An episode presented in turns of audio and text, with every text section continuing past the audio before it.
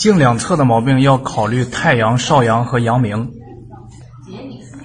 这里是足阳明，这里是手阳明，这里是手太阳经，太阳经，这里是手少阳，少阳经，这里及后面是足太阳经。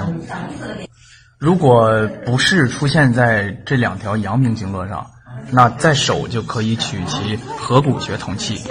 在足可以取其线骨的上焦同气。如果正出现在太阳经处的不适，这里呢？在手可以取太阳经的阳谷穴和后溪穴，这是太阳经络的上焦同气；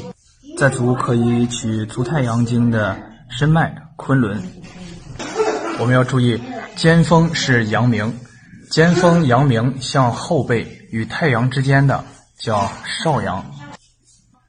肩俞穴是阳明的，肩髎穴是少阳的，